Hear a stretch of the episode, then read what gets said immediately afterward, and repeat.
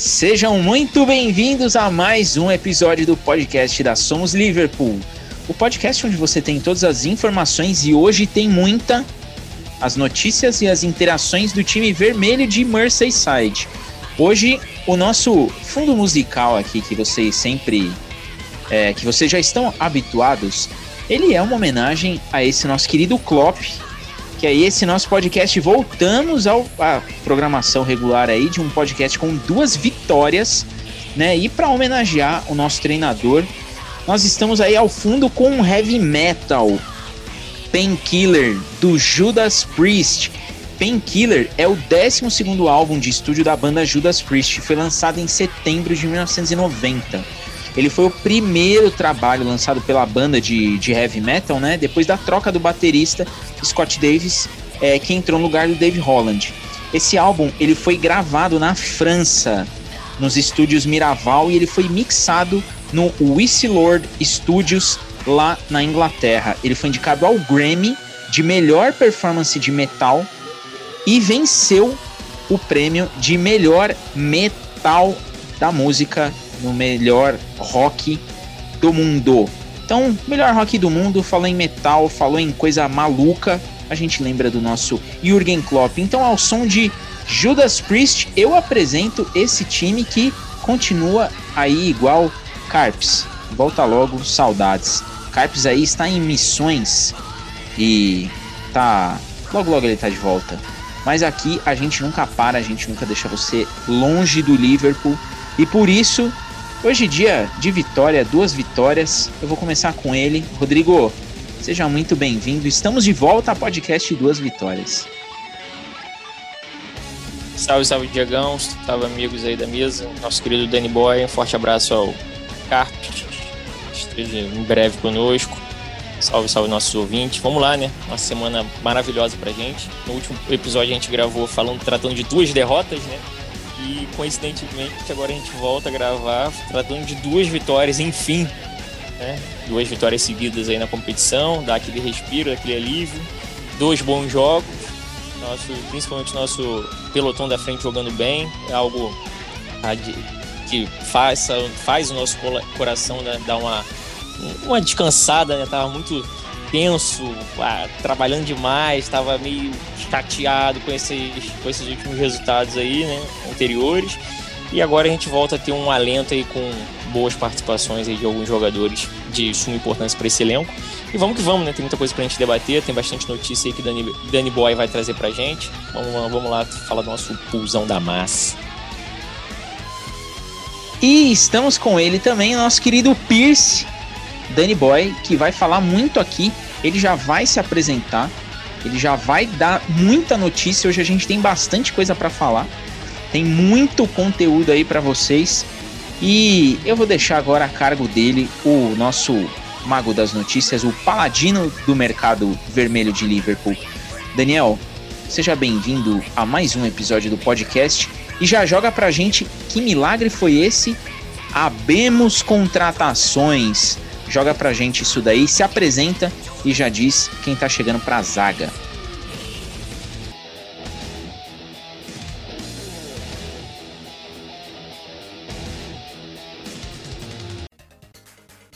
É, boa noite, Rodrigo. Boa noite, Diego. Boa noite, todo mundo tá ouvindo. É, o Liverpool para...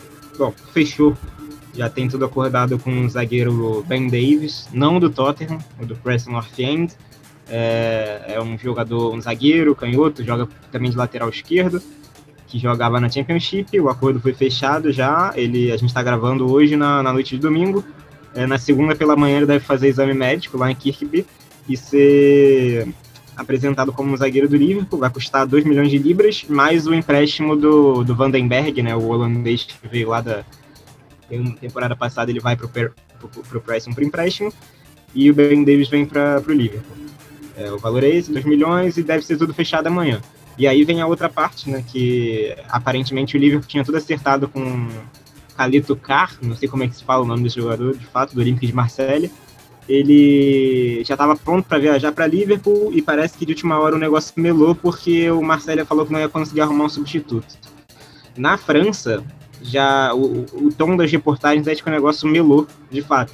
Na Inglaterra, o Paul Joyce e o Daily Mail já trouxeram dizendo que o negócio, o Liverpool ainda trabalha para ter os dois zagueiros, que o negócio ainda está de pé e tudo mais, dependeria do Marcelo conseguir um, um substituto para ele. É, essa negociação deve ser um pouco mais alta. O Ben Davis ele tem um valor de mercado bem mais baixo e ele acaba o contrato dele agora em 2021.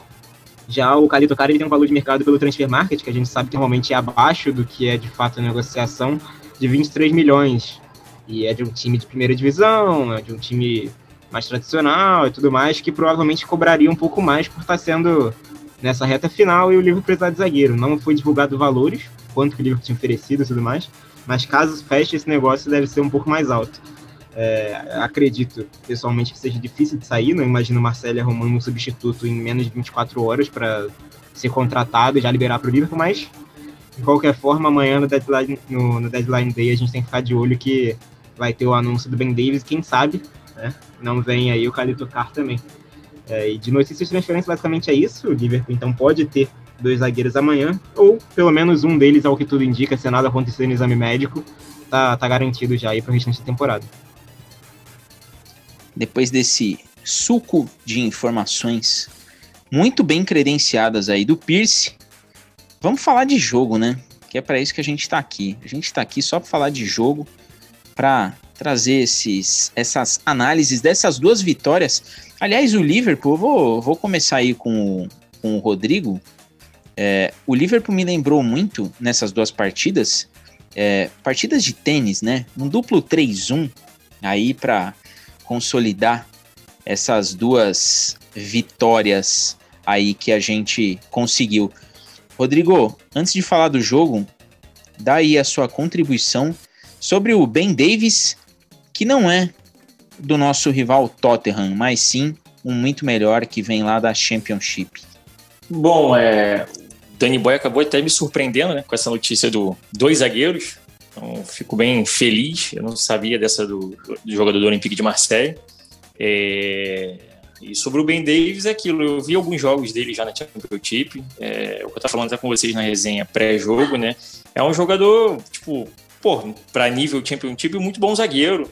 É, nada demais, etc. Assim, nada do que eu tenha visto tenha sido, Austin, nossa, é um, um, uma ótima pedida para um time de primeira divisão. Vamos ver se ele aguenta a batida, vamos ver se realmente ele entende o que é ser jogador do Liverpool e consegue é, produzir na Premier League e que pelo menos chegue para somar, né? Sendo um cara da posição já ajuda bastante. Tem uma rodagem, tem uma certa experiência. Eu falei sobre o scout interessante que ele tem, né? Nunca ter sido expulso, com a quantidade de jogos que tem na carreira, um jogador de 25 anos, se não me engano.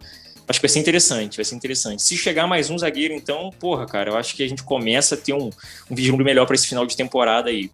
É, e sobre as partidas, né, cara? É, o jogo sobre, com o Tottenham era de, crucial pra gente, a gente precisava vencer de qualquer jeito. E hoje, né, mais uma ótima vitória em cima do West. Eu acho que é, a gente está caminhando aí para regularizar nossa situação dentro do campeonato. Rodrigo, vou começar contigo. Essa partida aí. Tottenham 1, Liverpool 3. Nós comentamos aqui no, no último podcast, né? É, a dificuldade que seria enfrentar um time do Mourinho, é, a dificuldade que seria pegar um time que entrega a bola e não quer nem saber.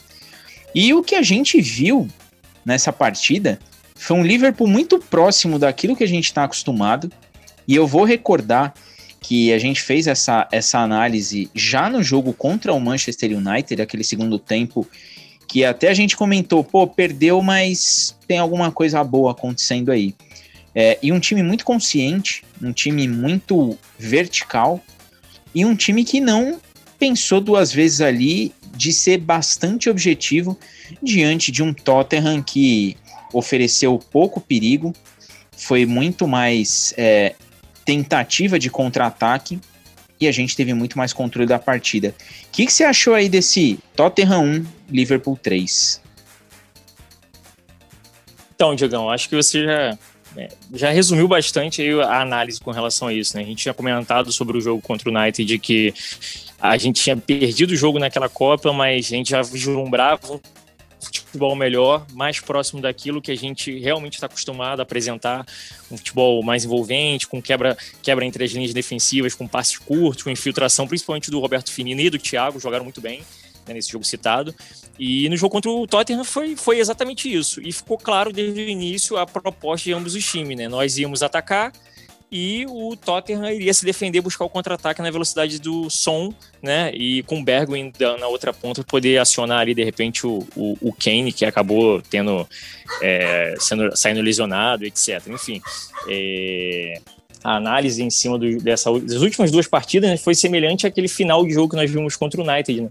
O time já começou a jogar melhor, já teve uma quebra de linha defensiva com passe curto, com infiltração, principalmente com o Thiago e o Firmino eu acho que foi bem, bem mais próximo daquilo que a gente está acostumado a assistir aos jogos do Liverpool, principalmente nesse do, do Klopp aí à frente do time. Então, o Liverpool com uma porcentagem de bola alta, a gente em cima deles e ele jogando pelo contra-ataque, ele explorando velocidade principalmente do som e do Bergwijn pela outra ponta, que ele jogou com os dois extremos bem abertos ali para tentar causar um problema para a gente, já que a gente está com a nossa defesa né, fragilizada aí com vários desfalques.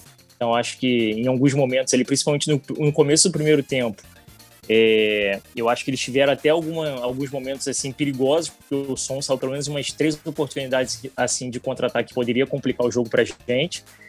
E, mas a gente acabou acertando a defesa e, e depois o, as coisas fluíram para a gente de uma forma melhor. Então, acho que tá, as coisas estão voltando à normalidade. Agora, com essa notícia de, porra, de dois zagueiros, temos um time, etc, etc, vai, vai, vai ficar bem melhor pra gente. Então, a proposta do jogo do Mourinho era aquela, de jogar por uma bola e se fechar. Eles vieram com uma linha de cinco na defesa. É, acabamos conseguindo né, encaixar ali os, os, os, nossos ataques de uma, forma de, com, quase com perfeição e conseguimos achar o resultado. Acho que foi um jogo de suma importância para a gente voltar a vencer, principalmente. A gente não tinha vencido ainda na, no ano de 2021. Então isso foi muito importante para a gente voltar a ter um alívio, né? um alento, assim, tipo, esse putz, saiu essa carga negativa de, de cima do time. E, e que aí né, começa a, a, a trazer um, um, fruto próspero, vamos dizer assim, para frente. Porque aí para o jogo seguinte você já vem mais leve, já vem mais tranquilo, por mais que você muda, mude o time, né? Como foi hoje, a gente entrou com um time com uma formação ofensiva diferente, com o Rigui, Shakira, etc. É, o time, porra, sente, né? O time começa a querer demonstrar mais aquilo, aquele estilo de jogo que você está acostumado, sem aquela pressão. E as coisas vêm funcionando. Então, é, é, para a surpresa de alguns, né, que disseram que o Tottenham tem um dos melhores elencos da Premier League, né? Hoje acabou perdendo para o Brighton também. Então o Tottenham vem de duas derrotas seguidas e nós vemos de duas vitórias seguidas. Então, assim, esse, essa é a nossa Premier League maravilhosa. Dani, agora é contigo. É, essa vitória em cima do Tottenham, é, a gente pode imaginar que ela é um ponto de corte aí nessa na nossa temporada. Como a gente até estava falando no nosso pré-jogo, antes do até do Rodrigo voltar aí, é, o Liverpool já gastou todas as fichas do que podia e do que não podia fazer, né? E agora essa vitória contra o Tottenham deu um alento. E agora temos aí a, a vitória depois contra o West Ham, né? Mas sobretudo esse jogo contra o Tottenham, o time do Mourinho que vai jogar atrás da bola praticamente, é um jogo mais seguro e que até a gente teve ali o teve o gol do som que foi impedido até, ufa, o VAR alguma vez foi bem utilizado a nosso favor, não a nosso favor, a favor da partida do que é correto. Mas um 3 a 1 que consolida ali o Liverpool e com futebol que volta a ser aquilo que a gente está acostumado. O que, que você achou dessa partida? Liverpool 3, Tottenham 1.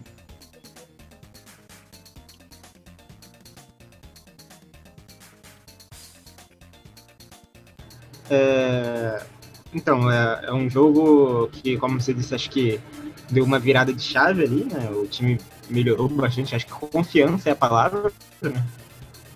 Um cenário em que o time melhorou de produção bastante coisa, né? Se a gente pegar a derrota para o Burnley, o time tinha ameaçado um pouco mais, chutado um pouco mais, mas ainda perdeu.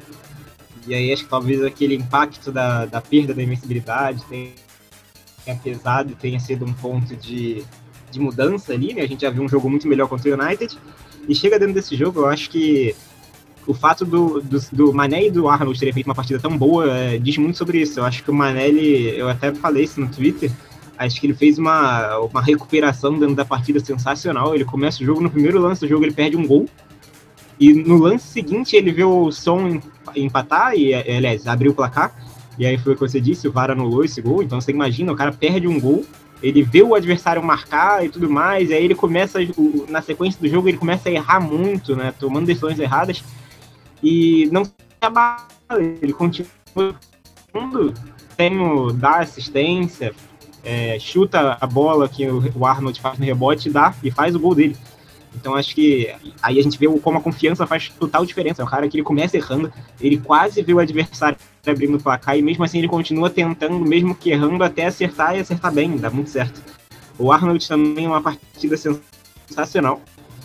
É, ele melhorou absurdamente em relação ao que a gente vinha vendo, que é, dá um pouco mais de, de força aquela hipótese que o Liverpool depende muito do Arnold na parte ofensiva do jogo. A gente vê quando ele faz uma boa e consegue fazer gols. Então acho que esses dois jogadores mostram como a confiança foi importante. O gol foi bem anulado do Tottenham. É, aquele primeiro gol do Som estava adiantado, essa regra do impedimento milimétrico, mas enfim, estava certo, estava dentro da regra, estava impedido.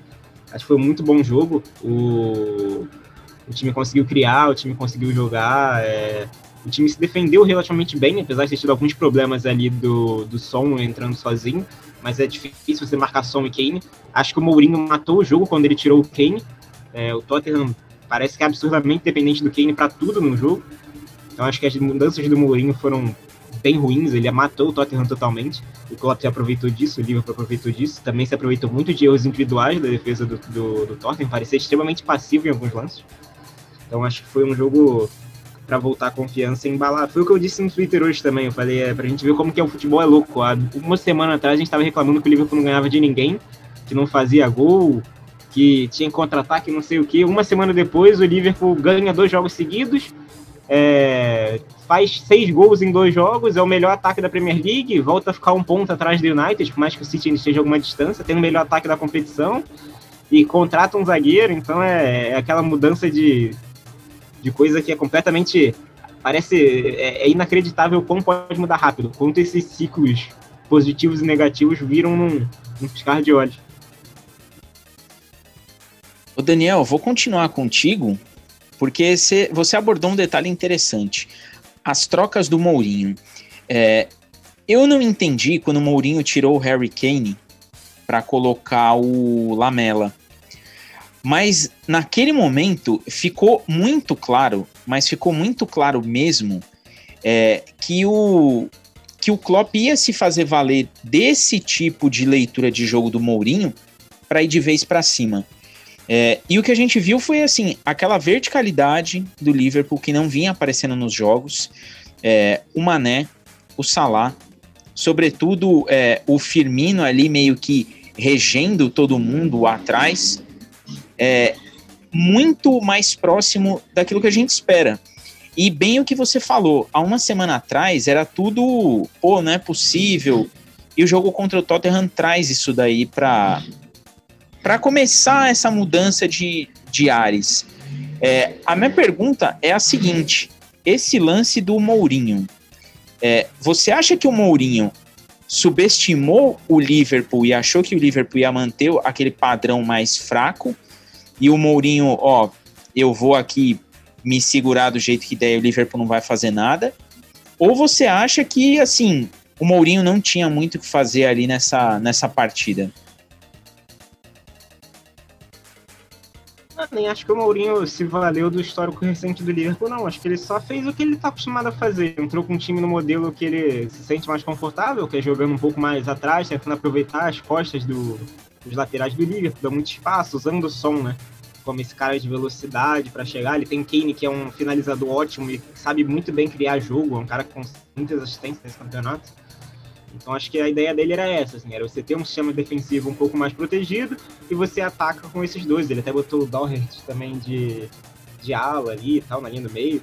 Só que acho que quando ele viu que não ia dar certo, quando ele toma o gol da maneira que foi e tudo mais, ele tenta mudar. O Kane lesionou também, o Kane teve uma lesão, né? Ele não, nem jogou hoje, eu acho. É, Então, pode ter sido isso.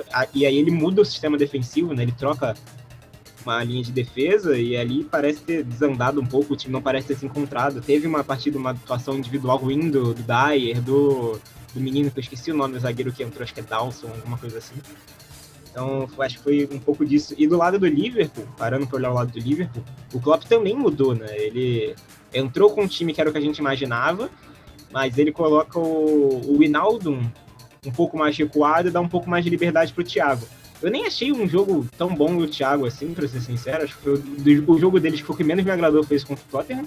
Mas é, é aquela tentativa de que já que o time não está criando, você tem um jogador com essa capacidade de passe, capacidade de visão de jogo, essa, essa facilidade em criar jogo como ele cria, você coloca ele um pouco mais avançado, dá um pouco mais de liberdade para ver se sai alguma coisa daí.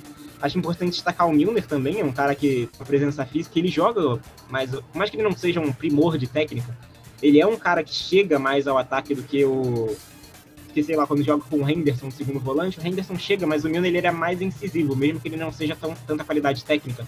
Ele se impõe fisicamente no ataque, ele rouba bolas no ataque, ele faz ultrapassagem, ele cobre muito bem o Robertson. Então acho que acabou que, não à toa, ele entrou como titular hoje de novo. É, então acho que foi um pouco disso, o Mourinho tentando manter uma estratégia que ele está acostumado a fazer nos jogos grandes, vendo que não tá certo, não vai dar certo, tentando mudar, e o Klopp se aproveitando e tentando mais uma vez é, arrumar um time mais criativo, um time que criasse mais jogadas, que conseguisse ser mais incisivo. Conseguiu, fizemos os três gols. É, três belos gols, inclusive. A jogada, a bola do Henderson pro, o Mané no lance do gol do Firmino é sensacional, vindo da zaga.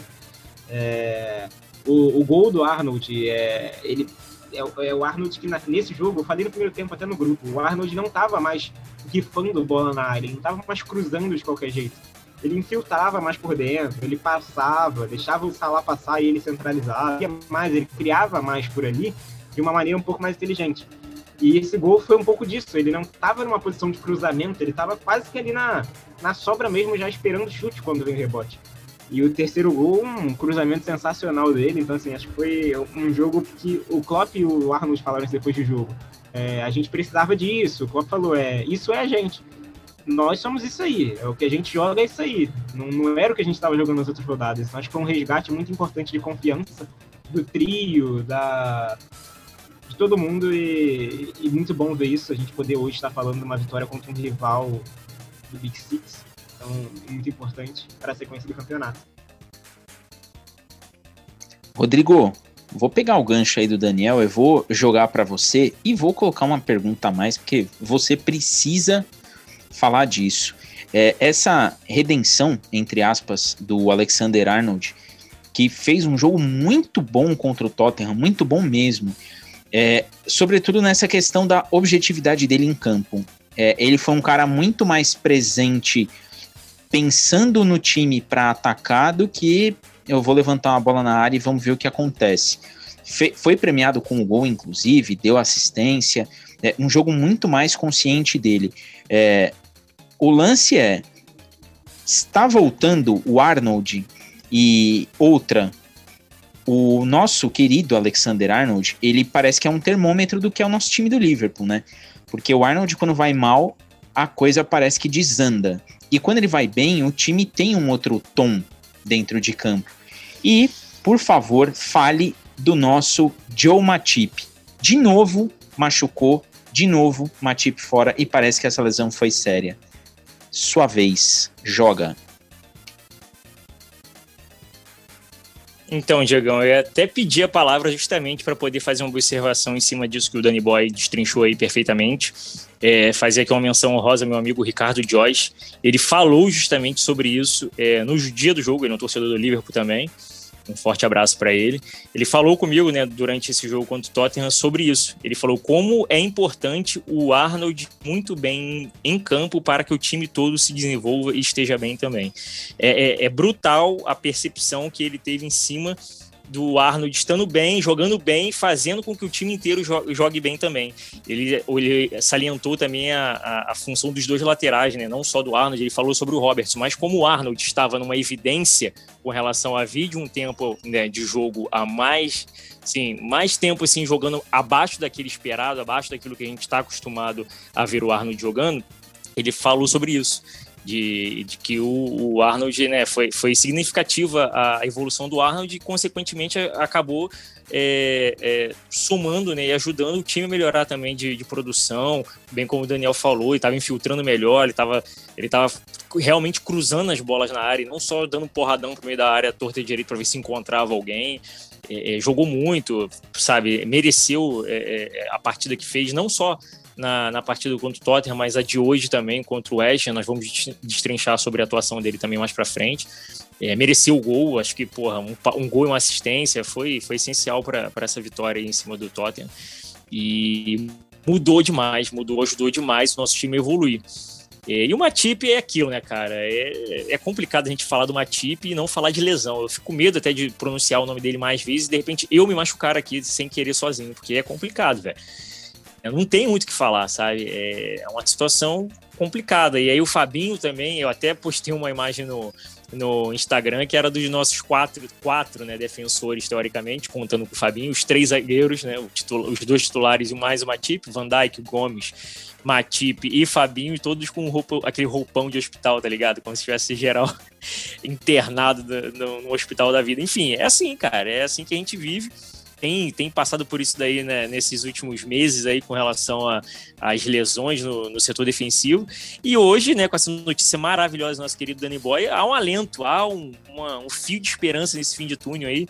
Quem sabe com dois zagueiros, eu acho que seria demais. Apesar de que fazia aqui uma ressalva que eu gostei mais uma vez uma boa atuação do Net Phillips, já se tratando do jogo de hoje jogou muito bem. Acho que também foi um tipo de jogo que era para ele, que era um jogo aéreo, físico, que é, é, é o estilo de jogo do, do West Ham.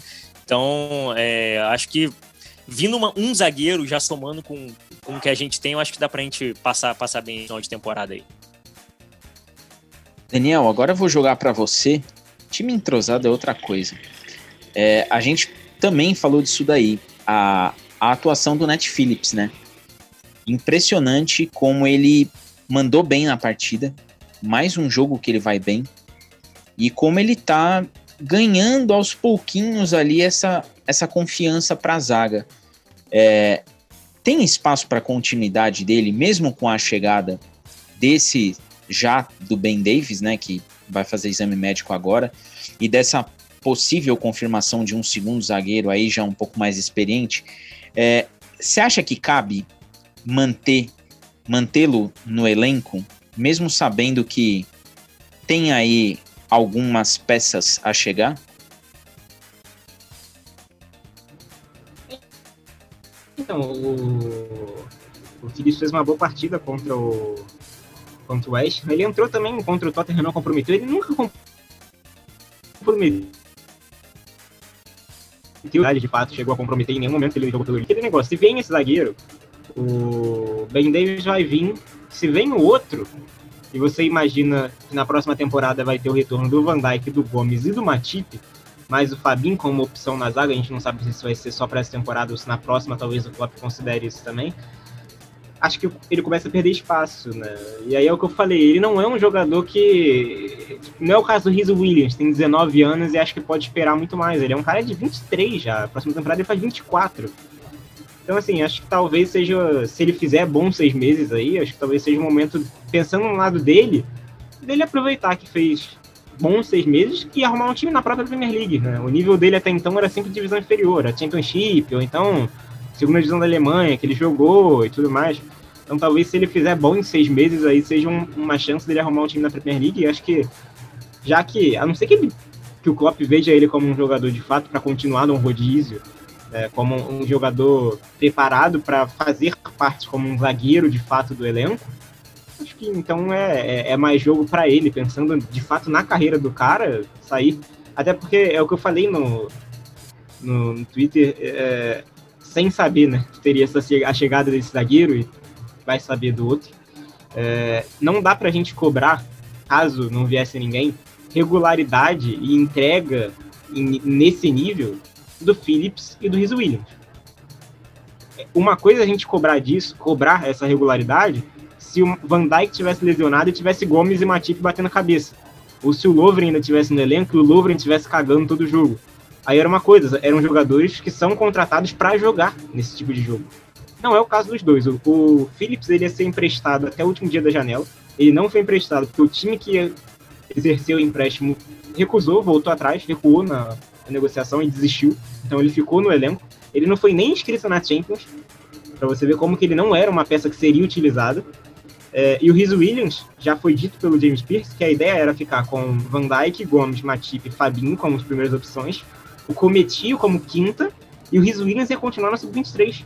No meio disso tudo, ele entra num jogo de FA Cup, começa a entrar em Champions League, em Premier League, mas não são jogadores que eram para estar nesse nível. Então, por isso que eu sempre digo, esses jogadores, eles podem cometer erros, se eles ficarem utilizados, acho que não faz sentido a torcida ficar cobrando como se fosse um erro do, do Van Dijk, do Gomes, do Matip.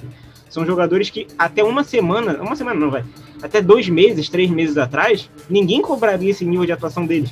Não são jogadores que estão prontos para esse nível. O Phillips é um jogador de 23 anos, que nunca foi utilizado, assim, pelo Liverpool. Ele é mais velho que o Gomes, nunca teve chance.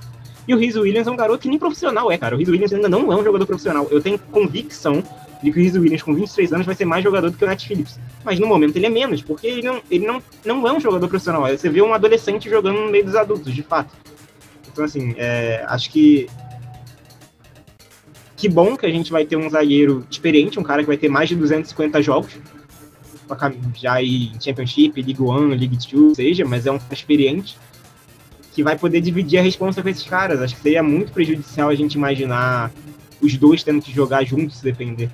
Então é muito importante, eu fico muito feliz com, pelo Net Phillips, que eles tenham tendo essa chance, né? É, é uma daquelas histórias que o futebol é, é, incrível, como um cara que nunca seria utilizado, um cara que ninguém dava nada, e ele continua jogando e vai bem. E, e é o que eu falei, cara, ou ele na próxima temporada, ou ele tá no elenco do Liverpool, o que já é uma grande coisa mesmo sendo reserva, ou ele arruma uma vaga aí num time que antes ele não arrumava. Então, assim, é, é muito legal ver esse desenvolvimento. Rodrigo, agora eu vou jogar para você uma pergunta aí que eu fiz pro, pro Daniel enquanto a gente estava ali no, no pré-jogo, aguardando sua, a sua chegada.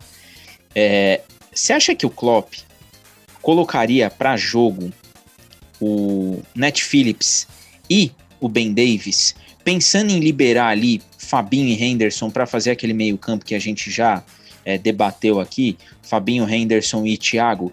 É, você acha que valeria a pena é, pegar o cara e já colocar para jogar? Ou você acha que vamos com calma, vamos ver aí o que ele vai apresentar, vou ver no treino, vai colocando aos poucos e vai segurando a onda?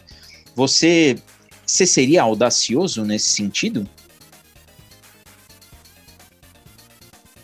Então, Diegão, eu já, já sou, não vou dizer que sou audacioso, né? Mas eu já tô pedindo isso há alguns episódios já, né? Com relação a colocar o zagueiro no local de zagueiro. Simples. Até para a gente poder ganhar de volta os nossos volantes, né? Que seria o Fabinho, o Henderson, enfim. Então eu já estava pedindo já até uma dupla, quem sabe, aí do Rhys Williams com o Net Phillips, se não tivesse ninguém. Mas eu já tinha elaborado aqui, a gente já tinha comentado já, eu colocaria uma tip com Net Phillips ou Rhys Williams e pegava na mão de Deus e iria, entendeu? Porque é o que a gente tem, não tem para onde correr. Então, chegando um zagueiro agora, cara, eu acho que não tem muito o que inventar. É colocar justamente o Ben Davis, né? Com um zagueiro que nós tivemos. Hoje nós tivemos Henderson e o, e o Net Phillips.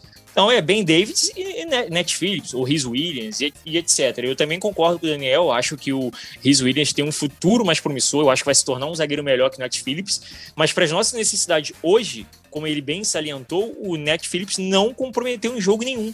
Foi bem na maioria deles. Chegou a ser man of the match em um deles e tudo mais, se eu não me engano, dois. É, então, assim, cara, acho que não custa você apostar. De repente, você. Não tô dizendo que ele vai ser, nossa, vai evoluir muito e vai ser o melhor zagueiro que nós vamos ter no elenco. Não, mas de repente a gente tem um quarto zagueiro aí, uma quarta opção de zaga, ou agora, é, né, ó, talvez a quinta, dentro do elenco sem precisar gastar dinheiro. Chegando para a próxima temporada, a gente vai. Nós temos o Van Dijk, Gomes né? Porra, Matip, não dá mais para ficar contigo, você é de vidro. Aí tem o Ben Davis, vamos, dizer assim, vamos dizer que fecha aí com o Ben Davis, não venha mais ninguém, né? Ah, tem o Ben Davis, etc. E, e aí tem o Net Phillips, pronto. Que é um cara que, tipo assim, para ser quarta opção, para numa emergência, a gente sabe que pode contar. Então acho que não custa a gente ser um pouquinho audacioso e, porra, vocês são zagueiro, vão jogar na, na, na, de vocês. E aí eu ganho mais qualidade no meio de campo. Aí eu tenho uma disputa até bacana ali naquele meio de campo. É, por falar em meio de campo, eu faço aqui uma, uma meia-culpa, né? Que no último episódio, os dois últimos, eu acho, eu já estava pedindo para não colocar o Hinaldo para jogar, mas é, até porque eu já achava que o cara não estaria com comprometimento, porque está em final de contrato, etc. Mas nas duas últimas partidas que eu critiquei, ele jogou muito bem hoje, inclusive fez gol.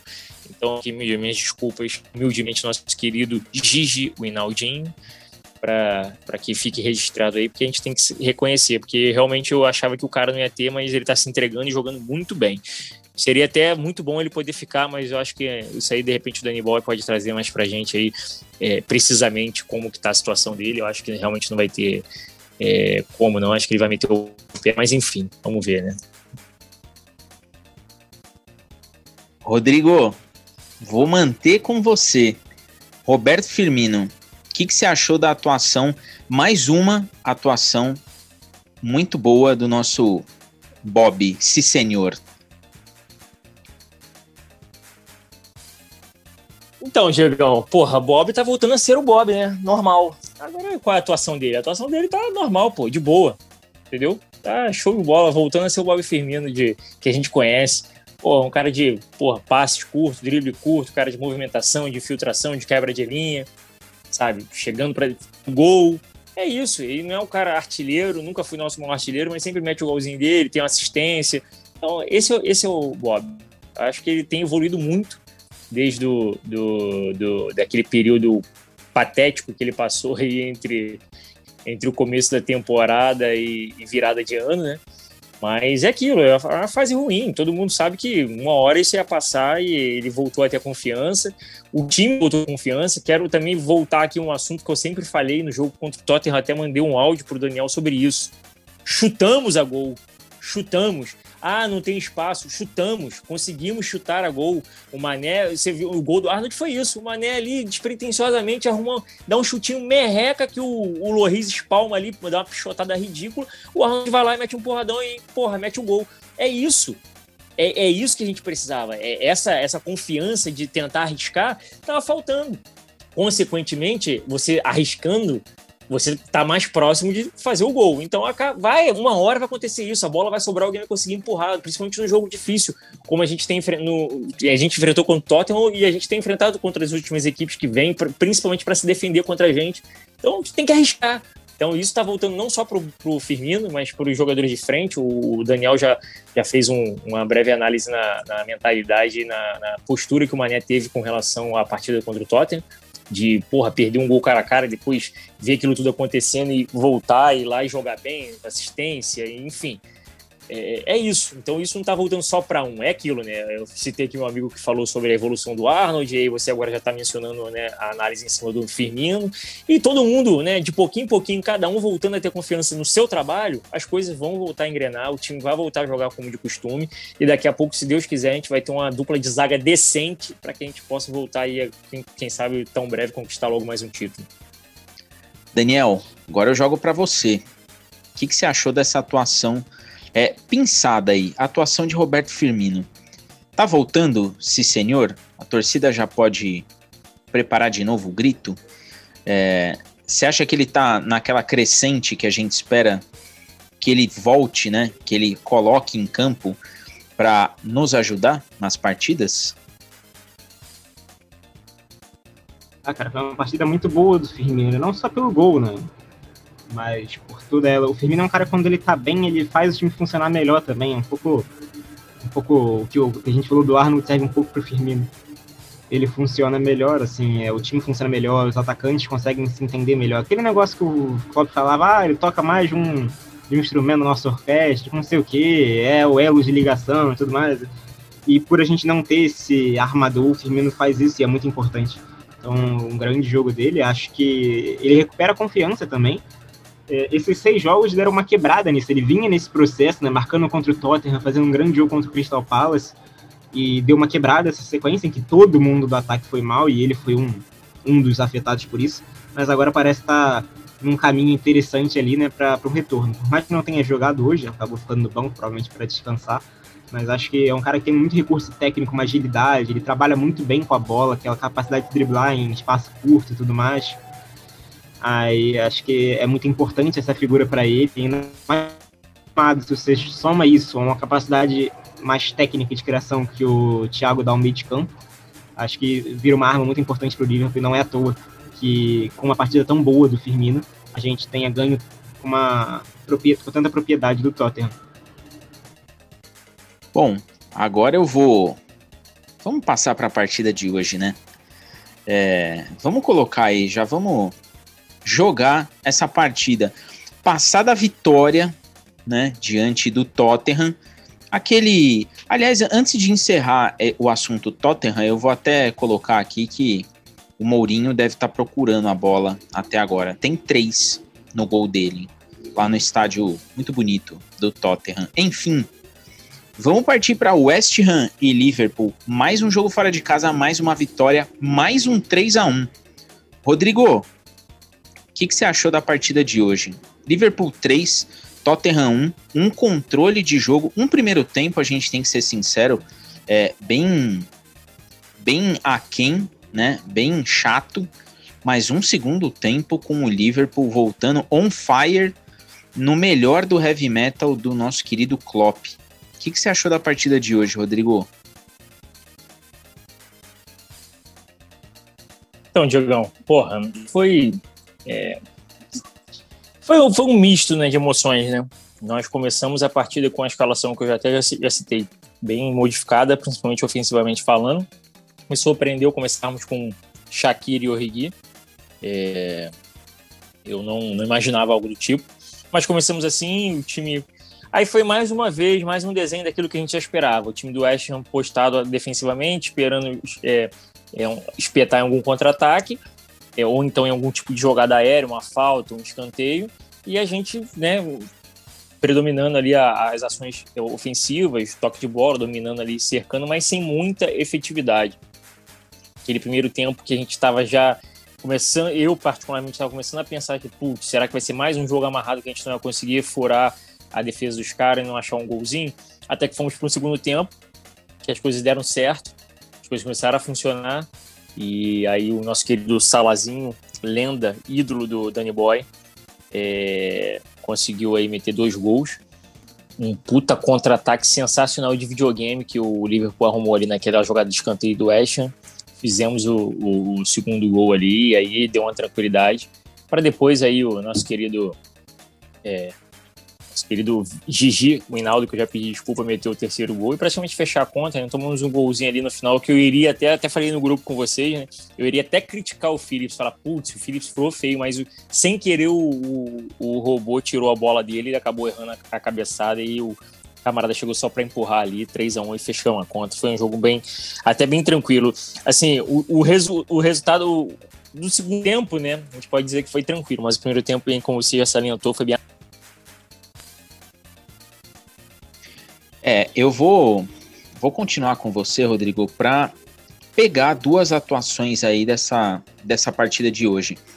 Primeiro, o nosso querido Salah, que voltou a marcar, e na, na característica própria dele, né? Aquele corte, aquele drible curto, ele abre a jogada, bate, faz um golaço ali na gaveta. E outra atuação muito boa, muito boa mesmo. Você já até é, deu os parabéns para o nosso querido Wijnaldum. Voltou a jogar bem. Hoje parece que estava concentrado no time e estava ali buscando o melhor para o ataque do Liverpool. É, você acha que isso daí tem a ver com alguma coisa relacionado à negociação para ele continuar ou não?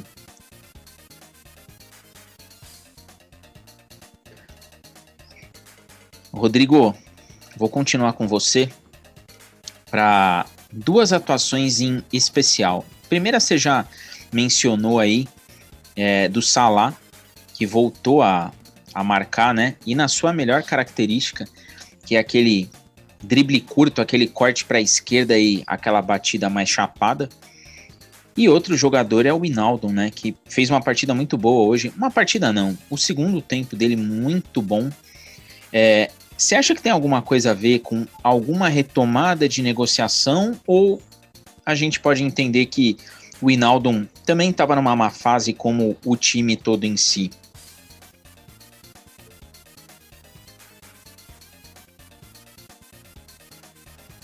Então, Diegão, é...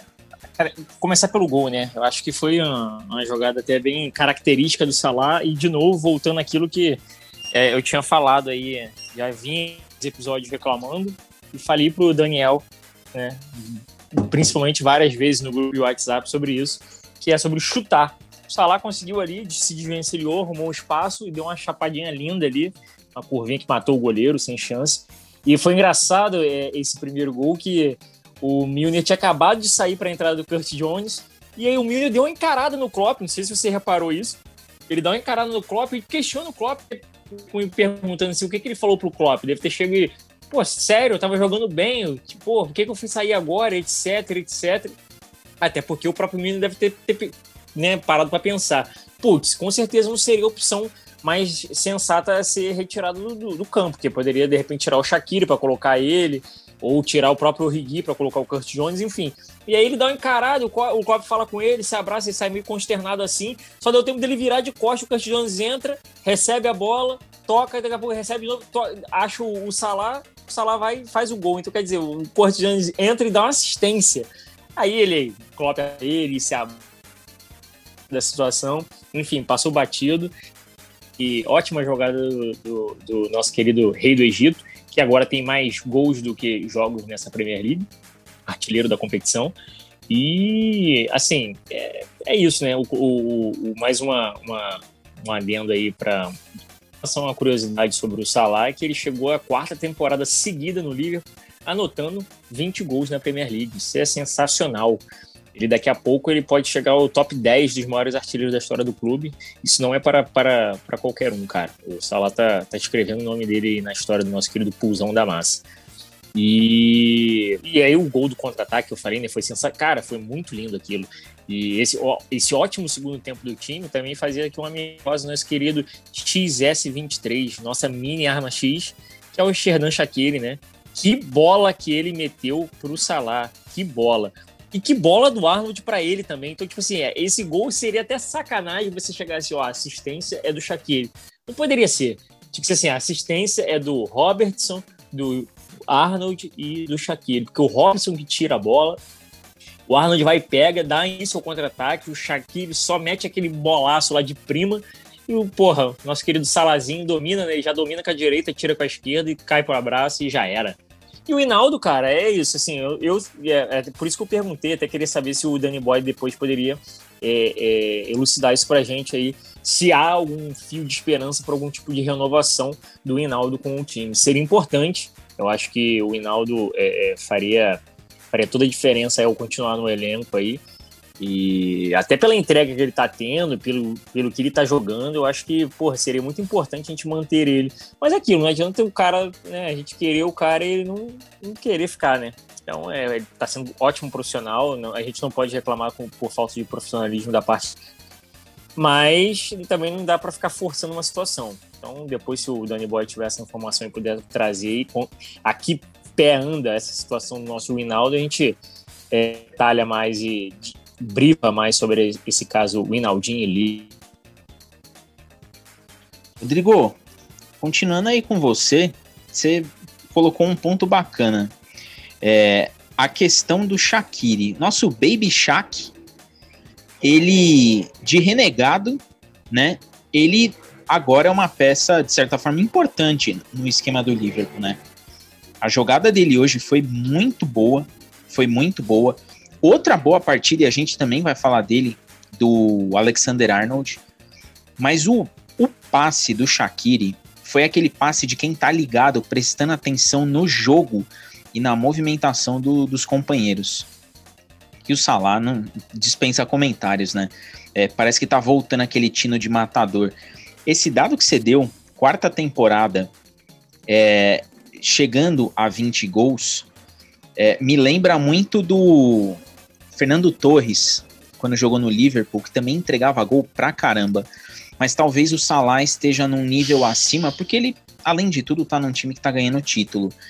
É, mas voltando ao, ao, nosso Baby Shaq, é, falando, tava falando com o Daniel aqui no, no pré-jogo nosso, dessa questão aí do Liverpool de mercado, né? Então a gente analisou aí os números, pô, é, pode ser que se chegar um zagueiro para jogar, não venha zagueiro na próxima janela. Mas como que ficaria a questão ali com alguns jogadores, eu vou dar nomes, né? É, Origi e o próprio Shaqiri. O Net Phillips talvez saia também, a gente não, não imagina. Se chegar esse outro zagueiro que o pessoal tá falando, bem provável que ele saia. Mas o que, que você acha do mercado e do Liverpool com relação ao Shaqiri? Vale a pena mantê-lo no elenco pelo que ele está apresentando e entregando em campo?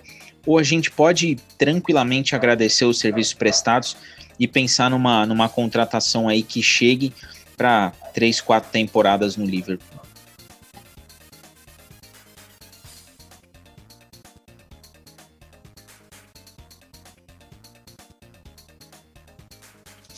Então, Diegão, é, vamos lá. Eu acho que eu concordo com essa, com essa análise aí, pré-análise com relação a chegando com um zagueiro agora ou dois, né, ou três, eu não sei mais, né, eu sei que o mercado, esse, essa reta final de janela está bem movimentada, a gente tem algumas notícias pintando aí, vamos esperar aí até o final dela para ver, mas enfim, é, chegando os zagueiros agora para esse final de temporada, eu também entendo que não há necessidade de compra de zagueiros para o início da próxima temporada, até porque a gente vai, ter, vai estar tendo a volta dos dois titulares, que é o Diogo Gomes e o Matip, e o Van Dijk, desculpa, e vai ter, né, provavelmente a recuperação do Matip, mais os zagueiros que estão chegando aí, né? Ou o zagueiro só que chegou, que é o Ben Davis, enfim. Então acho que não vejo necessidade nisso. O Orregui é aquela situação que a gente já falou. Muito obrigado, valeu. É o pai do Barcelona. Nunca, nunca será esquecido esse momento.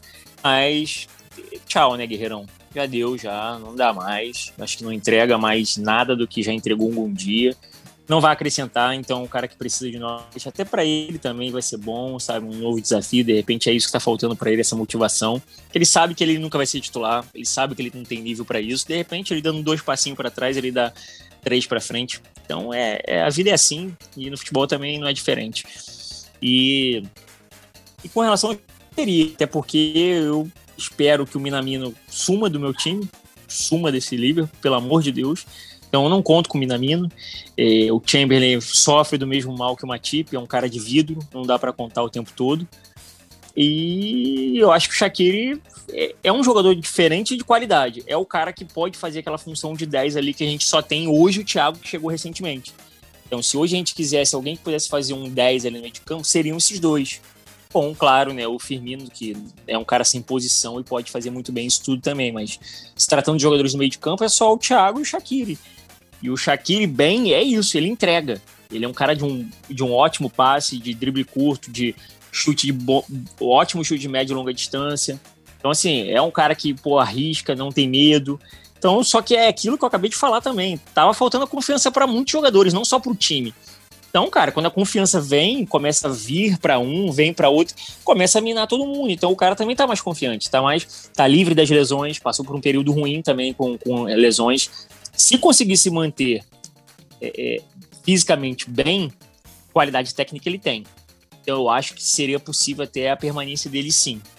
E eu gostaria até que ele ficasse. Eu gosto do, do, do Shaqiri, eu acho ele um bom jogador. Agora, eu acho que isso tudo tem que ser avaliado com relação a, a como ele vai estar fisicamente. Assim como o Matip. É o cara que, tipo assim, desculpa, entregou bastante coisa, ajudou muito, mas eu não manteria mais no elenco. É um cara de vidro, não dá pra você contar cara joga dois jogos e é, três meses fora, velho. Não dá, é complicado, sabe? E o Minamino, porque tecnicamente ele é ridículo. Então, por isso que eu não manteria ele. Rodrigo, outro ponto interessante aí nesse mercado de, de transferências. É, caso o Liverpool, né, traga aí um zagueiro que chegue para jogar mesmo, né, como que ficaria, por exemplo, a situação do Joe Gomes? Que se a gente for parar para ver, a zaga titular do Liverpool é Van Dijk e Joe Gomes. Se o Liverpool gasta aí, como o Daniel trouxe, né, 20, 30 milhões num zagueiro, é, com certeza esse cara não chegaria para ser é, banco. Como que ficaria quando voltar a situação ao normal? Como que você acha que daria para trabalhar essa questão da gente já ter o Joe Gomes, que vai voltar uma hora de lesão, mas sobretudo de ter gasto uma grana num zagueiro que chega aí tecnicamente para jogar? Como que você acha que ficaria no, no elenco e na formação do time? Cara, então, assim, é, desculpa, eu acho que. Acho que time titular é aquele que tiver né, em melhor condições de jogo fisicamente, tecnicamente falando, de tudo. Hoje, hoje, até analisando, pô, vai chegar o Ben 10, vai chegar qualquer zagueiro que vier chegar aí, que seja. É... Enfim, qualquer coisa, e qualquer. Pô, poderia ser o, sei lá, Elite chegando hoje da Juventus pra gente. Cara, hoje minha dupla de zaga é o, o Van Dijk e o Gomes, porque eu já conheço, eu já sei como é que eles jogam, eles já estão acostumados com o clube. Os caras que estão chegando agora vão ter que sentir, vão ter que se adaptar, ainda mais vindo de uma outra liga. O Ben Davis, por exemplo, vendo a liga inferior. Né? Qualquer zagueiro que vem de uma outra liga tem, é, tem essa diferença. Então hoje eu contaria com a dupla de titular de sempre, Van Dijk e Gomes. É claro que nos treinamentos, no dia a dia, isso tudo vai ser monitorado, isso tudo vai ser avaliado, fisicamente falando, sabe? Então, assim, pô, aí o cara se destaca de repente dá para começar a pensar, putz, olha só, esse cara aqui, ele rende melhor do que, do que esse aqui. Então vamos jogar ele junto com o Van Dijk. Uma coisa que é, assim, sem, sem, fora de questão e fora de disputa. O Van Dijk é titular, é Van Dijk mais 10. Isso é certo. Não vai ter como ser o Van Dijk se reserva de alguém. Por tudo que a gente já viu do Van Dijk, é fora de cogitação. Então é o Van Dijk mais algum zagueiro. Né? Pelo que eu fiquei pelo que eu li, pelo que eu vi isso na internet sobre os assuntos com relação ao Ben Davis, o Ben Davis joga pelo lado esquerdo. Se o Ben Davis joga pelo lado esquerdo, provavelmente não vai ser ele Van Dyke, porque o Van Dyke joga pelo lado esquerdo. O Joe Gomes faz o lado direito. Então já começa por aí. Ah, aí vai ser Van Dyke, ben... ah, não, mas o Ben Davis também joga pela direita? ok, pode ser. Mas hoje, já analisando assim friamente, eu penso que a minha dupla de zaga ainda é Van Dyke e Gomes. Aí, futuramente, na próxima temporada, quando todo mundo tiver 100% do seu condicionamento físico, sem lesões, todo mundo bem, apto, aí no treinamento o Clopon com certeza vai conseguir enxergar ali o que nós temos de melhor e durante os jogos a gente podendo, né, aqui né, de longe aqui do Brasil, podendo observar e ter o nosso as nossas preferências. Mas eu tenho certeza que vai ser Van Dijk mais um e, e vamos que vamos. Daniel, vou repetir a pergunta para você. Como que você acha que fica a situação do Joe Gomes na potencial chegada desse zagueiro aí, seja ele vindo do do Marcelli ou o Botman lá do Lille? Chegando um zagueiro, como que ficaria Joe Gomes no elenco? Ah, então, acho que o Gomes já continua na briga dele ali, pela posição que ele sempre teve, como a Tip. É... O Bot... A não ser que o, que o Ben Davis se mostre um, um, baita zagueiro nesses seis meses, a princípio eu acho que imagino que ele venha para ser um zagueiro reserva quando todo mundo estiver disponível. É... Acho que isso que o Rodrigo falou é, é um ponto a se levantar se ele joga pelo lado esquerdo muito Dyke, que é bom de certa forma, dar uma, uma o Botman não tem nada certo que ele vem ainda, né? Mas não conheço o jogador. É a mesma coisa com o Cadeto Car lá. Não conheço nenhum dos dois. A única coisa que eu acho desses dois crava é tipo, o Liverpool não deve trazer nenhum zagueiro na outra janela. Né? Muito uma, difícil você imaginar um investimento em outro zagueiro. De fora isso, acredito que a posição continue sendo é, briga, é, na disputa ali para ser titular ao lado do Van Dijk com o Gomes e com o Matip. Ah, sobre essa questão do Botman, né, não tem nada certo ainda sobre ele, é um boato que apareceu na, nos últimos tempos aí na internet, nessas últimas horas, dizendo. Isso aí não é um boato, de fato tem um, um jato particular, né? É, um jatinho particular que está com voo marcado de Lille para Blackpool é, amanhã de manhã. Então tem gente especulando como o Botman já foi ligado ao Liverpool anteriormente, dizendo que o Botman, que joga no Liverpool, pode chegar ao Liverpool. Mas ainda não tem nada certo. Isso vai que esse jato aí é de qualquer outro jogador que está indo para Inglaterra, enfim. Mas é, essa questão do Botman não tem isso. Estão dizendo que pode ser ele, nada muito muito concreto, é ver. Eu ainda acredito que na, amanhã a gente provavelmente só vai ter a chegada do Ben Davis mesmo. Daniel, vou manter aí com você. Tava na, na questão aí com o Rodrigo sobre quem pode sair, quem pode chegar, é, a gente estava comentando, né, no pré-jogo, as potenciais saídas.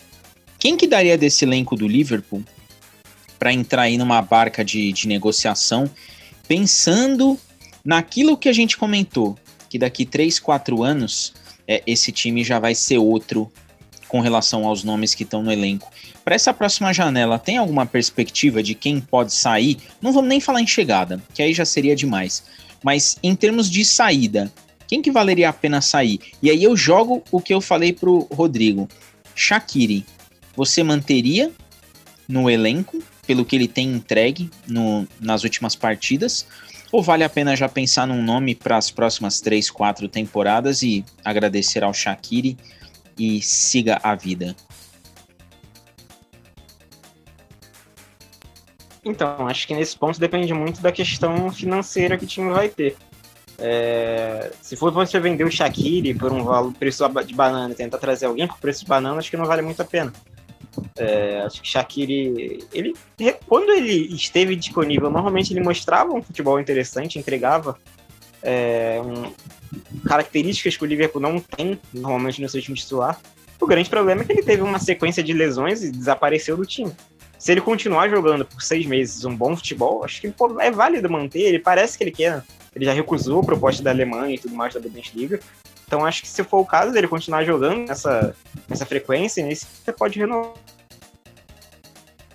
Renovar, mas enfim, manter no elenco. Agora, acho que um nome que é, deve ser muito levantado para ser vendido é o Origi, cara. Assim, é um cara que não consegue mais mas render no time, ele, o Origi, parece um cara perdido completamente em campo. É, ele não tem uma posição em que ele se encontre. O time parece que não, não consegue jogar com as características que ele tem. Então, acho que o Origi é um nome a ser vendido. É um cara novo que deve, ainda deve valer algum dinheiro. Então, acho que o Origi é um ponto para ser vendido. Aí você pode trazer um outro atacante.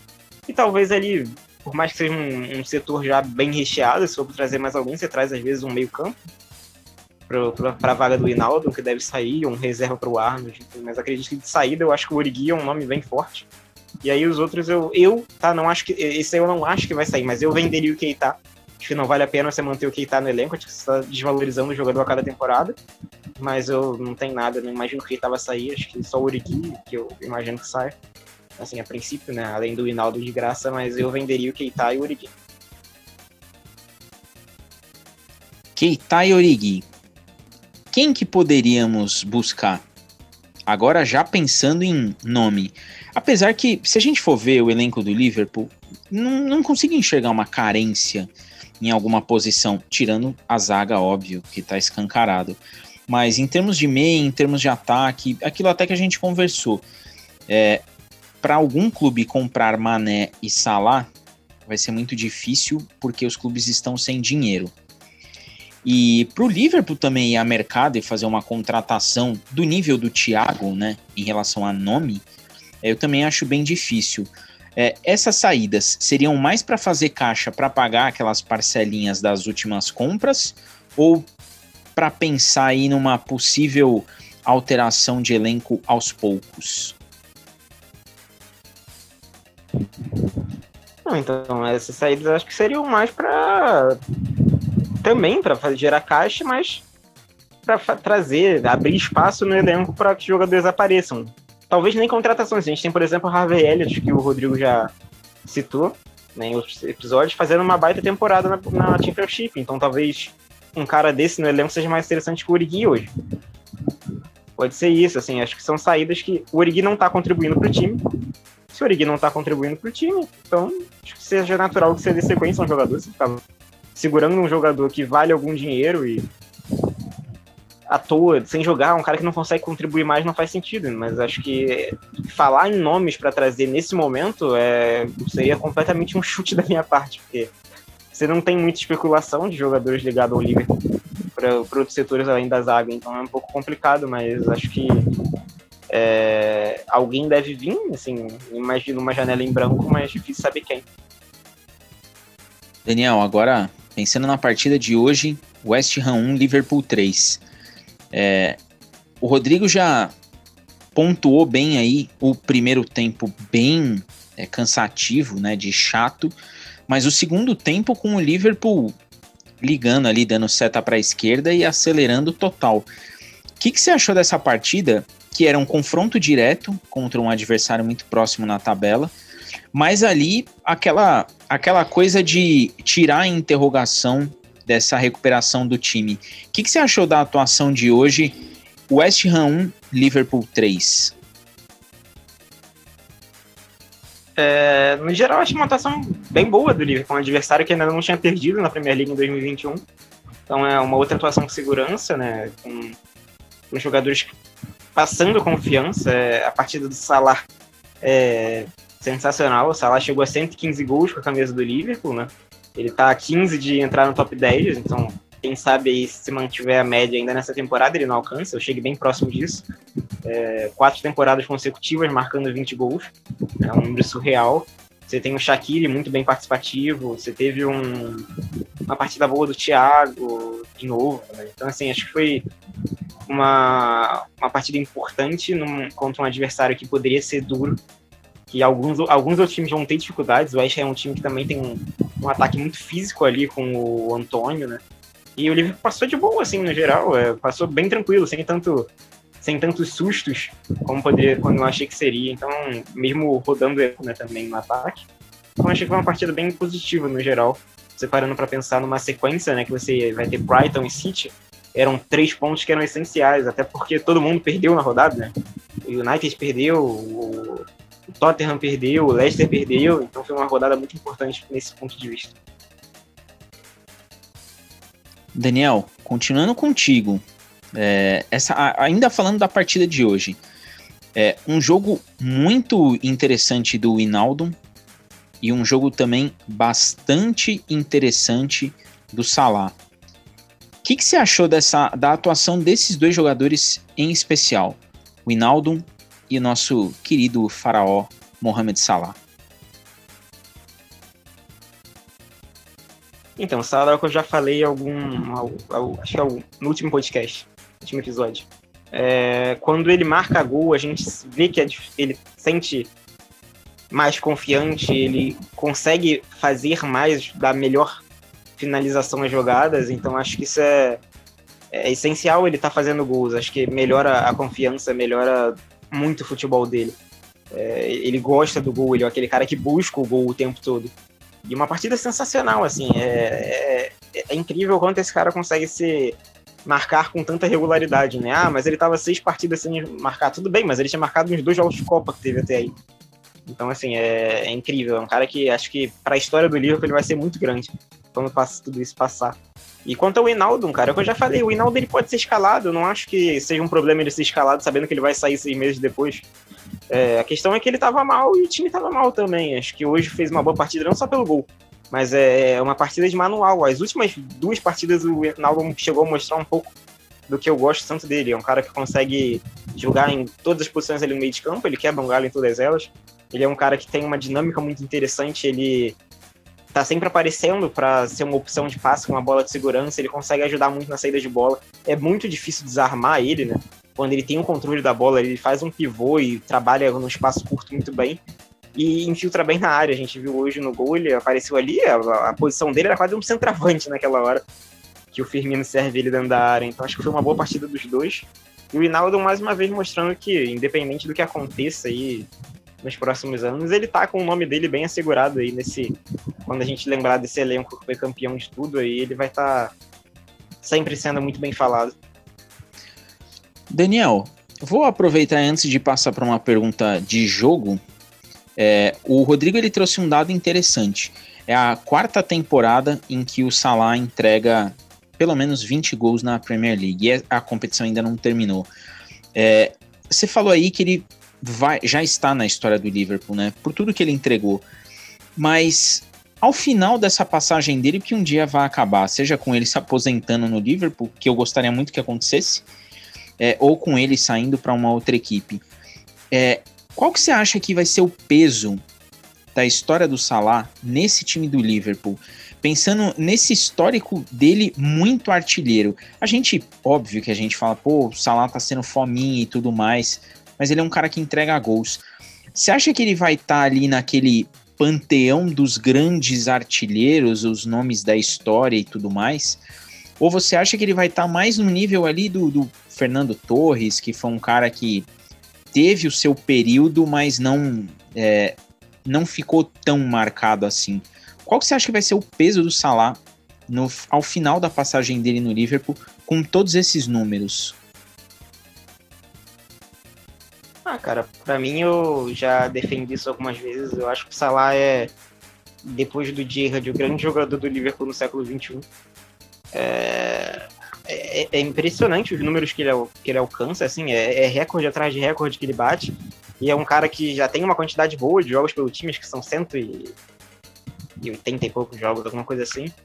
E tem muitos gols, é um cara que marca com regularidade, ele tem título, ele tem artilharia, ele teve indicação a, ao prêmio The Best da FIFA.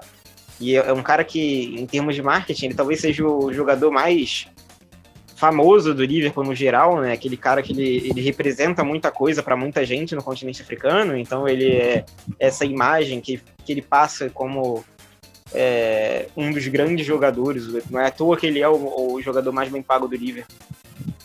E acho que ele vai terminar como um dos grandes lá em cima mesmo, assim, independente de como foi essa saída, é claro, mas acho que para mim ele já é maior que o Fernando Torres, ele já é maior do que o Soares, é a história do Liverpool. É, os números que ele alcança, somado aos títulos que ele tem, é, surreal. Os recordes e tudo que ele alcançou. É, acho que ele vai terminar como um dos grandes, assim, quando você vai lembrar, vai ter gente colocando ele, sei lá, no, no Liverpool todos os tempos, depender com os títulos que ele ganhou, com os números que ele tem. Então acho que é, é surreal. Um jogador, ele e o Mané vão ser muito, muito grandes para a história do Liverpool. Assim, acho que num nível surreal de quando tudo isso passar, né? A gente vai lembrar do time que quebrou a, a, a seca de 30 anos sem ganhar, do time que, que ganhou a Champions League, a sexta Champions League, vai saber o que mais vai ganhar até o Salah ir embora. E, e, ele vai ser um dos caras. Ele e o Mané vão ser dois dos que vão estar ali, com certeza, sendo citados entre os três primeiros ali. Então acho que isso é, vai ter um tamanho absurdo para os dois, para a carreira dos dois e para a história do clube. Rodrigo, agora eu vou com você. Falando dessa partida West Ham 1, é, Liverpool 3, eu vou pincelar aqui dois nomes, um de cada lado, para você falar aí da, da atuação e o que você achou. Pelo lado do Liverpool, Thiago Alcântara, que mais um jogo como titular, aos poucos parece se soltar. E pelo lado do West Ham, o Michael Antônio, que para mim fez uma daquelas partidas de cara chato, que só gosta de cair, só gosta de ficar amarrando o jogo. É, aí eu vou fazer o contraponto para te jogar essa pergunta. A gente consegue enxergar o Thiago Alcântara entrando no estilo do que o Klopp pensa para ele dentro do time e também a gente consegue ver o Michael Antônio naquele estilo que o David Moyes parece estar tá talhando para o West Ham, que para mim vai ser um time que vai brigar por Liga Europa, mas com esse estilo de jogo aí mais tacanho.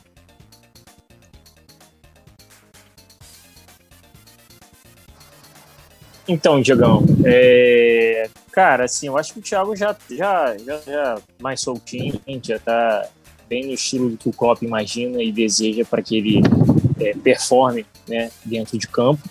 É, só eu só acho que ele exagera um pouco na força, na, nas forças necessárias às vezes. O Daniel disse isso já no último episódio. Às vezes ele dá uns carrinhos muito sem noção, tá ligado? Ele chega com muita vontade, e ele não é o tipo de jogador que é necessariamente para isso, até porque ele é um cara pequeno. Então, até, ele, até para ele chegar, ele tem que chegar chegando. Porque a perna dele não vai. Então, ele tem que ir com o corpo, com tudo. Então, ele vai que vai. E nessa, ele acaba tomando uns cartões bons. Mas isso demonstra um pouco de vontade. Então, às vezes exagera, mas tirando isso, não tem muito o que reclamar. É, eu acho que o Thiago tá muito bem. É um cara de, porra, de muita visão de jogo. Ele arruma umas bolas, umas tiradas de bola sensacionais, assim.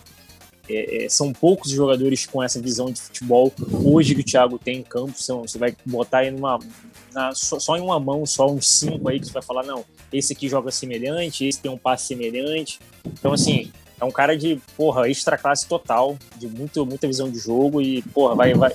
Com o passar do, do, do, do tempo, ele atuando com mais frequência, ele veio, né, ele chegou, teve lesão, Covid, uma série de. Ele mantendo o ritmo, acho que a gente só tem a ganhar realmente com ele. E o West Ham, cara, é isso daí. Eu até falei que eu tava falando hoje com a arroba Jéssica, né, minha esposa, que o Michael Antônio ele começou como um meio-campista, né, um ala pela direita, e hoje ele é usado como centroavante no West Ham. É algo até bizarro. É um cara de realmente força física. É um cara bruto que chega ali trombando para poder porra, porrar pro gol. Quase fez um gol hoje, inclusive. Teve uma oportunidade ali que ele conseguiu dominar, girou em cima da bola, bateu a bola, passou rentinho na trave ali. E, mas é, é, isso, entrega muita coisa, sabe? E o David Moyes está fazendo o que pode, né? É, eu acho, sinceramente, um técnico fraco. É, já mostrava isso nos tempos do West Ham, onde ele ficou por mais de 10 anos, se eu não me engano. E... No é, Everton. não vejo um cara que vai... É, isso, isso, no Everton, desculpa, falei West Ham de novo, né? desculpa, no Everton, isso aí. É...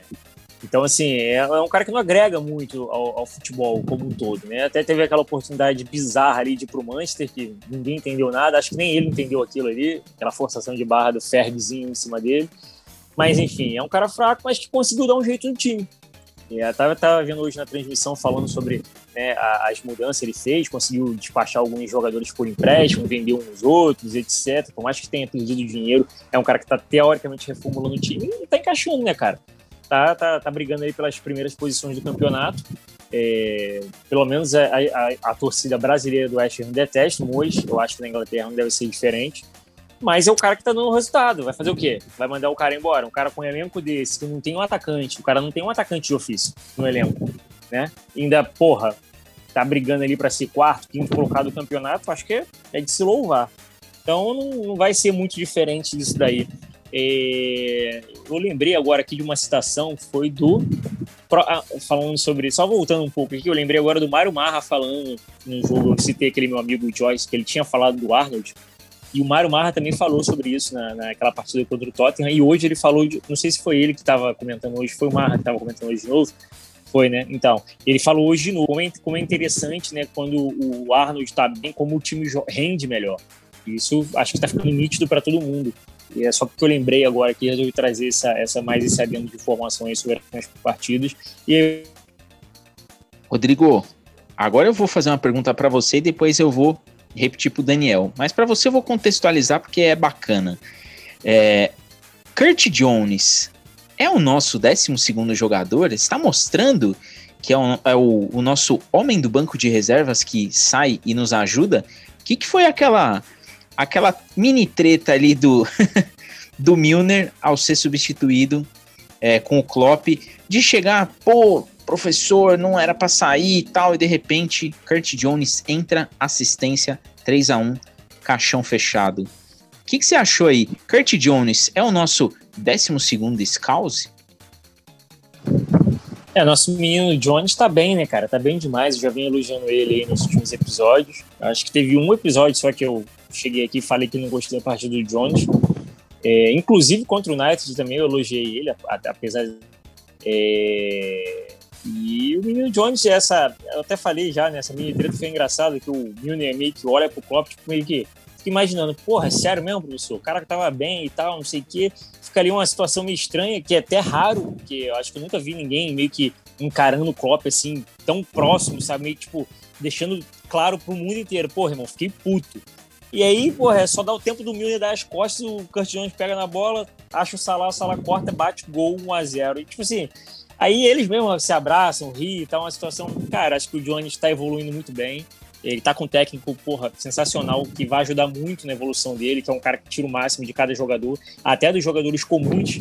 A gente já viu vários aí que passaram e ainda tem no livro, porque já extraiu o máximo que pôde. E eu acho que ele vai evoluir demais, tem ajudado muito uma opção interessante pelo meio de campo. Obviamente, eu espero que o Klopp nunca mais pense em colocar ele aberto pela esquerda, que ele já viu como funciona. É um cara pro meio de campo, é um cara de porra, toque de bola, de drible curtinho, de passe, bola longa. De... É isso. É isso, entendeu? Então, não forçar muita coisa mirabolante com o menino, que não tem velocidade, mas sabe jogar muita bola. Então, espero que ele venha evoluir bastante aí. Rodrigo, antes de passar pro Daniel, se o nosso 12 jogador é Kurt Jones, o 13 pode ser o Minamina? Cara, o Minamino não serve nem pra levar a garrafinha de Gatorade igual o Rafinha levava no Baia, na moral. Pierce, agora eu vou jogar para você. O que, que você tá achando do Kurt Jones aí como sendo esse cara que eventualmente está saindo do banco e até quando começa o jogo começa bem. Você acha que é o nosso melhor jogador de base aí em termos de, de rendimento quando entra nas partidas? Acho que ele é o que passa o, o aspecto, pelo menos ele aparenta estar mais preparado para entrar de vez nessa time principal. Hoje ele é um cara que já está entre os jogadores de rotação ali do elenco, é, como você disse, um 12 jogador, é temporada de longe. A primeira que ele tá tendo minutos no time titular, assim, com frequência. Ele chegou a ser titular em quatro partidas de Champions League seguidas, eu acho. E, e ele vem rendendo, cara. Assim, ainda é um cara que tem muito a evoluir.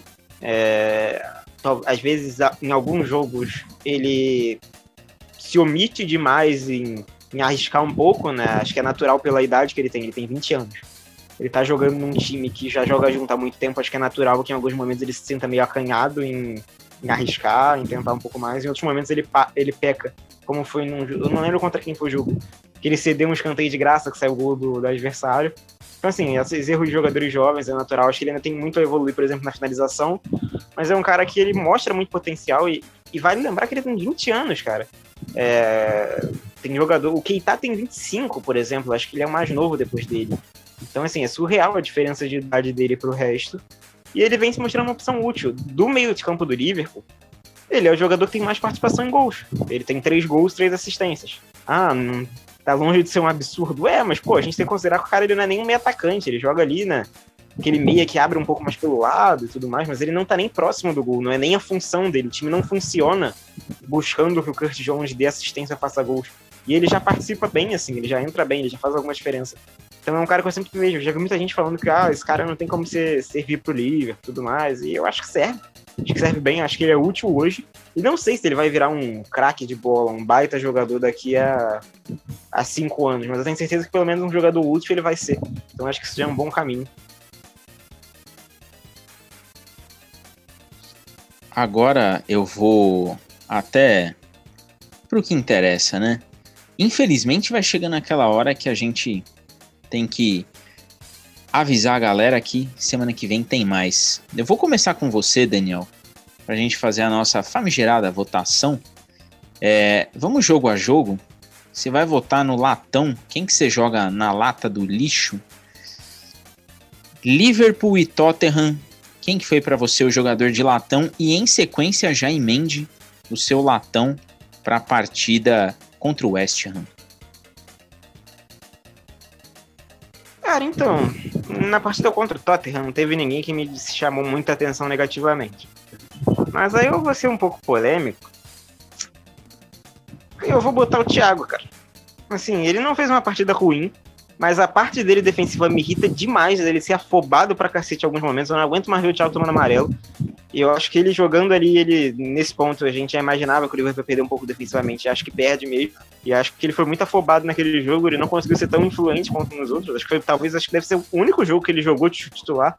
Que ele não foi o cara que mais vezes tocou na bola em campo. Então, assim, não foi uma partida horrorosa, não foi uma partida ruim. Uma partida ok.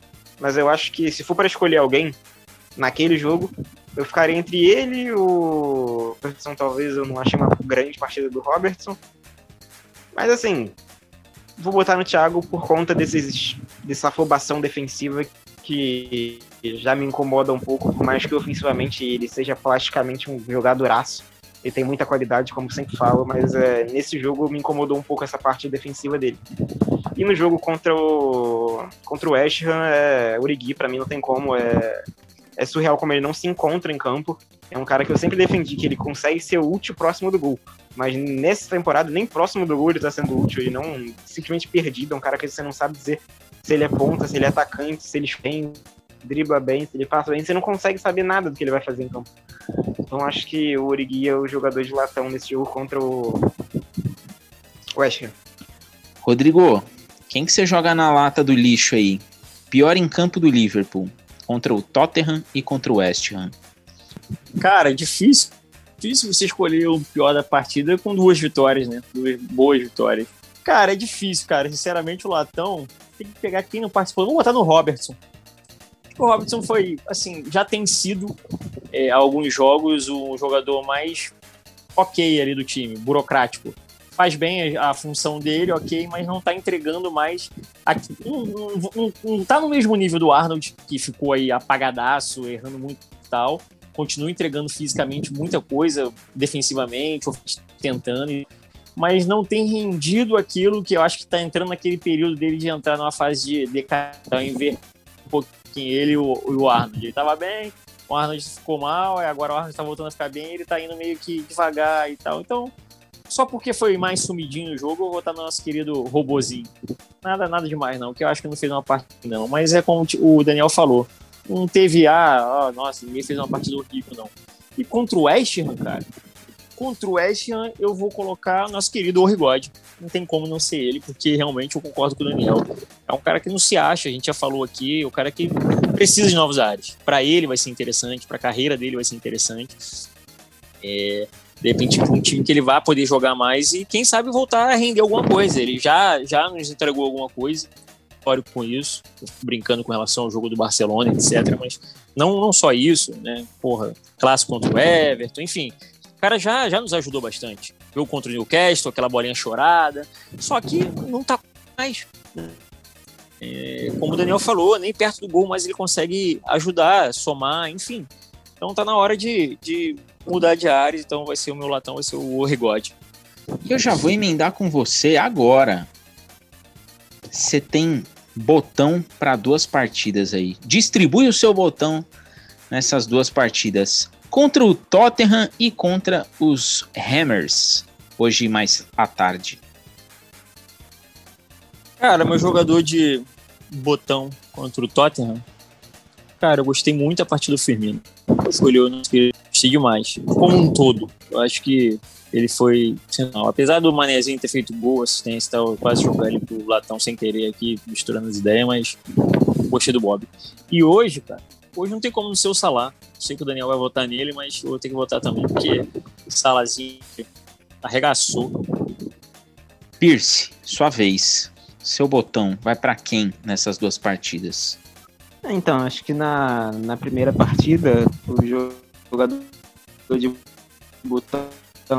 Meu jogador de botão vai ser justamente o que foi o Man of the Match eleito pelo Liverpool depois, que foi o Arnold. Acho que uma partida muito boa dele, se recuperando de uma sequência muito ruim. Foi bem legal ver, a gente viu quando ele fez o gol, é, a reação de todo mundo tudo mais. Dava para ver que ele tava sentido com isso, né? De, é um cara que ele sempre recebe muita crítica lá na Inglaterra. Não só da. Acho que nem tanto da imprensa, mas muito em rede social e tudo mais. É um cara que sempre que ele faz uma partida abaixo, então ele erra defensivamente, o pessoal contesta muito, né? É, tem comparação dele com o Rhys James, com o Ambissaca e tudo mais, o tempo todo. Então acho que ele estava sentindo essa sequência. Acho que esse gol e essa assistência foram muito importantes para ele recuperar a confiança e bampar anual dele. Ele foi o cara que mais tocou na bola também. Vou, vou de Arnold para essa partida como jogador de, de botão.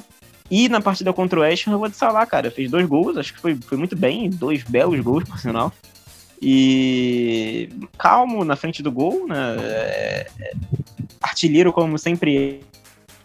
Então acho que eu vou dele, por mais que outros jogadores tenham feito boas partidas, que nesse caso, na partida contra o Tottenham, o Arnold se destaca mais na partida contra o West Ham, o Salah. Só destacar na partida contra o Tottenham, como eu já falei, a recuperação do Mané dentro do, do próprio jogo, né? De um começo bem ruim para um, uma partida excepcional, foi muito interessante ver, mas eu vou acabar ficando com o Arnold mesmo para antes da gente se despedir aí, né, avisar a galera que voltaremos, vou colocar as próximas duas partidas do Liverpool, duas partidas em casa, importantíssimas, sobretudo dificílimas, cada uma ao seu modo. O Liverpool agora no dia 3 de fevereiro, 5 e 15, enfrenta em Enfield o Brighton e Hove Albion do recente técnico Graham Potter. É, nós vamos jogar em casa. O, vou até puxar aqui a classificação, aonde que tá. O Brighton, ele é o primeiro acima da, da zona de rebaixamento, tá hoje com 21 pontos em 21 jogos. É mais uma daquelas partidas que a gente sabe que vai ser complicado. E depois desse jogo, no dia 7, muito provável que seja o jogo da TV, uma e meia da tarde, Enfield recebe o Manchester City acho que tá muito claro para a gente que não cabe mais resultados como aqueles contra o Burnley, contra o Southampton, Newcastle. É jogo que, para pensar em título, tem que realmente vencer. E eu vou começar essa despedida aí com esse recadinho de próximas partidas. Rodrigo, avisa a galera que contra o Brighton e Hove Albion estaremos de volta. Valeu, Diagão, valeu, Daniel. Forte abraço a todos aí. Forte abraço aos nossos ouvintes, ao Carpão que não pôde estar com a gente. E é isso aí, pessoal. Vamos lá, continue nos seguindo nas redes sociais, dê uma moral pra gente aí. A gente tá tentando fazer um trabalho bacana aí para vocês, pra gente também, mas principalmente para vocês, trazer bastante conteúdo. Tem muita coisa boa aí para esse ano de 2021. Nosso Zona Mista está lotado. Em breve, breve, teremos vários ZMs maneiros aqui. Então acompanhe nosso podcast. Não deixe de nos ouvir. Dê nos seguir nas redes sociais. Até breve e valeu! Pierce, sua vez. Avisa a galera que contra o BHA estaremos de volta. É, a gente vai voltar na próxima, na próxima rodada. É, só para pontuar que se o Liverpool quiser, de fato, a gente volte no próximo episódio falando que o Liverpool vai ser um candidato a título, ele não pode se dar o luxo de perder pontos nessas duas partidas. Assim. Seriam partidas que você poderia perder, caberiam você perder pontos, mas já que o time vem de uma sequência de cinco jogos sem vitória e ganhou duas agora, acho que se quiser voltar a brigar por liderança, vai ter que ganhar esses dois jogos, de ganhar o confronto direto e o jogo contra o Brighton.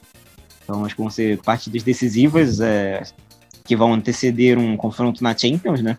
Logo, logo vai ter o confronto contra o Leipzig, então muito importante. E agradecer a todo mundo que ouviu, um episódio que a gente, nos bastidores aqui, teve vários problemas técnicos, mas é, se tudo der certo, no próximo próxima rodada a gente volta aí com mais calma, mais tranquilidade e sem tanto problema. E eu, Diego, agradeço demais a presença de todos aí que nos ouviram, que nos acompanharam nesse nesse o episódio de hoje ele foi bem o Carpes vai ter bastante trabalho aí mas por isso que ele faz parte do time porque ele é como qualquer jogador do Liverpool tirando alguns né sensacional. Então aviso vocês que logo mais teremos EMs sensacionais como o Rodrigo já falou. Tem um aí que é, particularmente tô bastante ansioso para subir e a gente vai trazer bastante coisa para vocês, bastante conteúdo, como sempre. E não deixa de dar aquela moral nas redes sociais, Twitter, Instagram, todo mundo mandando bem demais. Agradeço e digo que logo mais estaremos juntos novamente. Fui!